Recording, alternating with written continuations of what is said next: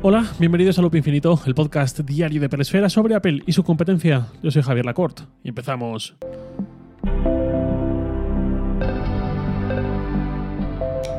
Seguramente en estos últimos días habéis visto una gráfica de estas muy viralizables, muy bien hechas para que se compartan mucho en Twitter, que la gente opine, para que la usen medios para informar a partir de ella. Es una gráfica, una tabla concretamente, de la consultora de mercado Counterpoint Research, en la que listaban los 10 teléfonos más vendidos de 2022. Os leo el ranking básicamente. En primer lugar está el iPhone 13, luego están iPhone 13 Pro Max, 14 Pro Max, Samsung Galaxy A13, iPhone 13 Pro, 12, 14, 14 Pro, SE de 2022 y en décimo lugar Galaxy A03.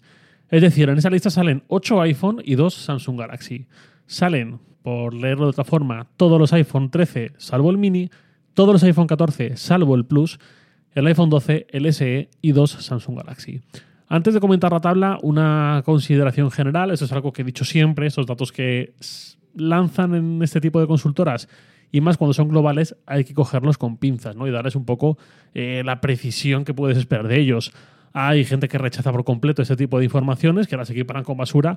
Yo no es que las pretenda tomar como algo sacramental, ni mucho menos, pero tampoco las defenestro, ¿no? Simplemente las entiendo como algo de lo que extraer tendencias generales y ciertos patrones. Quiero decir, a lo mejor en esta tabla ningún teléfono tiene la posición exacta que corresponde a la realidad, a lo mejor el 8 ni siquiera está en el top 10 y a lo mejor el 9 es uno que se han dejado fuera, pero en general los tiros van por ahí o así podemos entenderlo, ¿no? Como algo aproximado.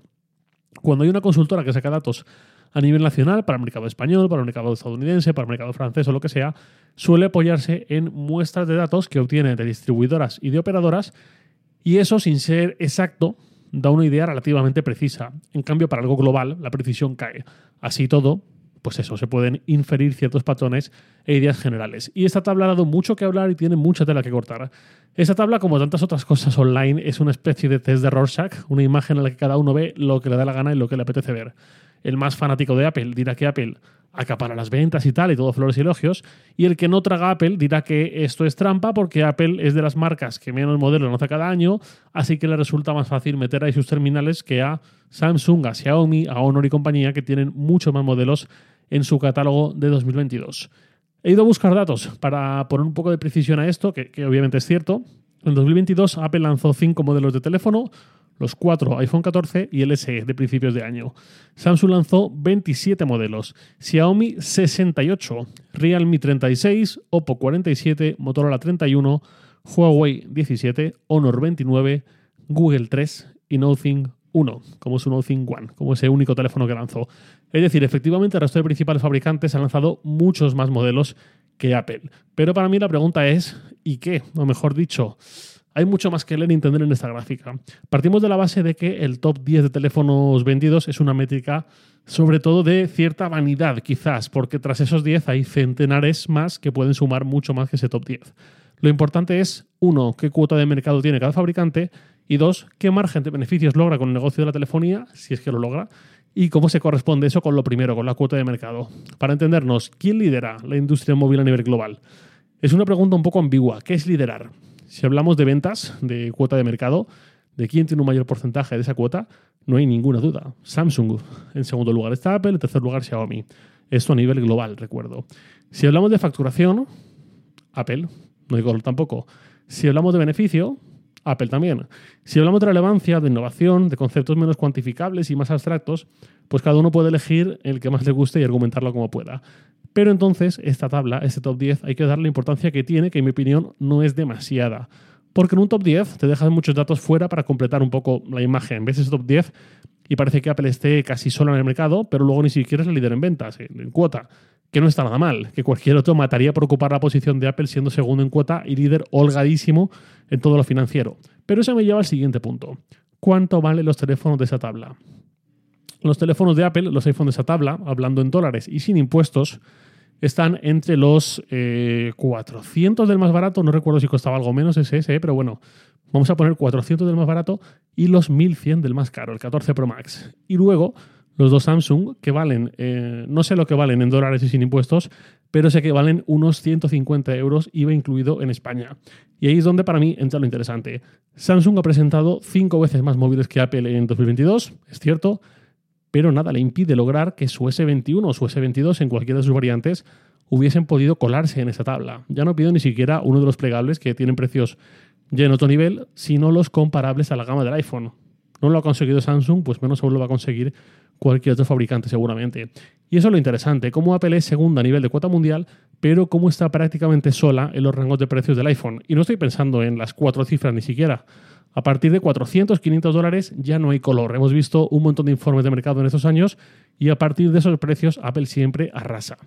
Y esta tabla aproximada tiene más mérito en el caso de Apple porque incluye también dos generaciones de iPhone que han estado salpicadas por la escasez de oferta. Por Apple, eh, que como otros en la industria tecnológica, no han podido fabricar al mismo nivel que la demanda requería. Esto ocurrió en las navidades del iPhone 13, sobre todo con los Pro y los Pro Max, y ocurrió nuevamente en las navidades de los iPhone 14. Esto, si le pasa a un fabricante Android, en la mayoría de los casos, alguien puede optar a otra marca. Va a buscar un modelo equivalente en precio al que tenía pensado comprar y va a encontrar alternativas. Pero en el caso de Apple no hay alternativa. Si lo que quieres es iOS, o si lo que quieres es algo que tenga la App Store, o si lo que quieres es algo que tenga soporte para el Apple Watch que hay en tu muñeca, o si lo que quieres es algo que tenga un logo con una manzana mordida, ¿no? según las prioridades de cada uno. Mucha gente tuvo que o bien aplazar la compra o si le urgía ir a poder un modelo más antiguo. Yo tengo una amiga, de hecho, que esas últimas navidades, no, las anteriores, las del 21 al 22, eh, me decía, quiero un iPhone 13, creo que era un 13, eh, y me dicen que espero dos meses, pero el mío no puedo alargarlo más. Creo que era un 6S lo que tenía. Eh, me decía que ya estaba reventado, que la batería no le duraba, que si iba de viaje en Navidades y no quería irse con ese móvil, y al final se compró un 11 como solución casi de emergencia. No la juzguéis, que es mi amiga, simplemente entendió que con ese le servía y no le dio mucha importancia al panel OLED, ni a las mejoras de cámara, ni al 5G, ni a tantas otras cosas. ¿Qué le vamos a hacer? Sobre todo esto y sobre esta tabla, pregunté en Twitter, en abierto, a quien quisiera responder, ¿cuál crees que es la clave del éxito de Apple? Porque por mucho que podamos poner algún pero, algún asterisco de vez en cuando, y si lleváis tiempo escuchando este podcast, sabéis que yo también lo hago, Apple no ha llegado a este punto engañando a bobos.